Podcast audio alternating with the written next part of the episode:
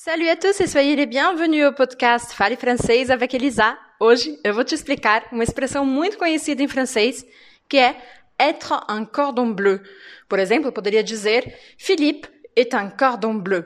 Mas preste atenção, porque eu vou te contar a história, na verdade, dessa expressão em francês. Então preste atenção, ative os seus ouvidos, escute quantas vezes for necessário e on y va.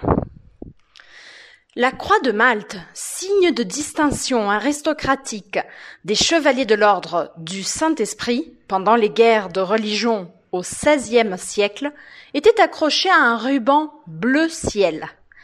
Depuis, un autre type de cordon, de même couleur, récompense ceux qui s'activent derrière les fourneaux.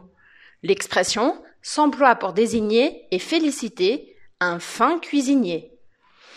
Connaissez-vous un cordon bleu? Agora vamos trabalhar um pouco esse pequeno texto. Connaissez-vous un cordon bleu? Par exemple, je peux dire Mon frère est un vrai cordon bleu. Maintenant, vous connaissez l'histoire. C'est une histoire qui date du XVIe siècle, lors des guerres de religion. Et un cordon bleu, c'est une personne très très douée, une personne très très bonne en cuisine.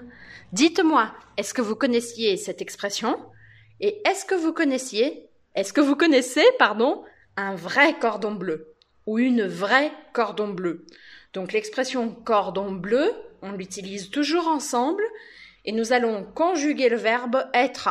Je suis un cordon bleu, tu es un cordon bleu, il est un cordon bleu, elle est un cordon bleu. Nous sommes des cordons bleus. Vous êtes des cordons bleus. Ils sont des cordons bleus. Elles sont des cordons bleus.